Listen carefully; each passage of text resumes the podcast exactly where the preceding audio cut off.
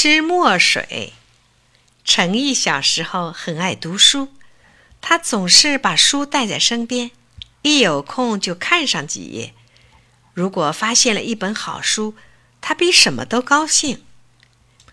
有一次，他到一位亲戚家去过中秋节，进门就看见了一本自己很想读的书，于是忘记了走了几十里路的疲劳，躲到一个房间里。专心读起书来，一边读一边用毛笔批点，他完全沉浸到书里去了。亲戚几次来催他吃饭，他也舍不得将书放下。亲戚就把刚蒸好的糯米糍粑和糖给他端来，谁知他嘴里吃着糍粑，注意力却还在书上。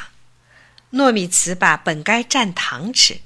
可他竟把糍粑伸到砚台里，蘸上墨汁儿往嘴里送。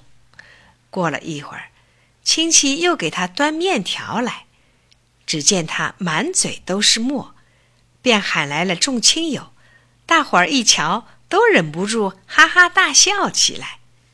程毅知道自己吃错了墨水，却平静而风趣地说：“吃点墨水没关系。”我正觉得肚子里墨水太少呢。